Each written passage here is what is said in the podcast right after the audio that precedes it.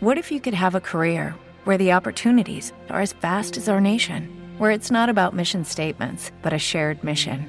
At U.S. Customs and Border Protection, we go beyond to protect more than borders from ship to shore, air to ground, cities to local communities. CBP agents and officers are keeping people safe.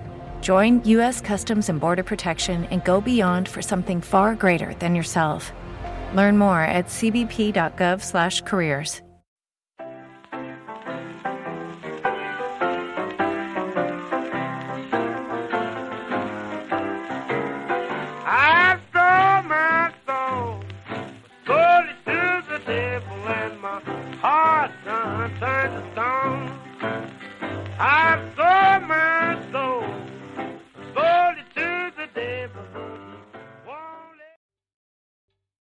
¿Te está gustando este episodio? Hazte fan desde el botón Apoyar del podcast de Nivos.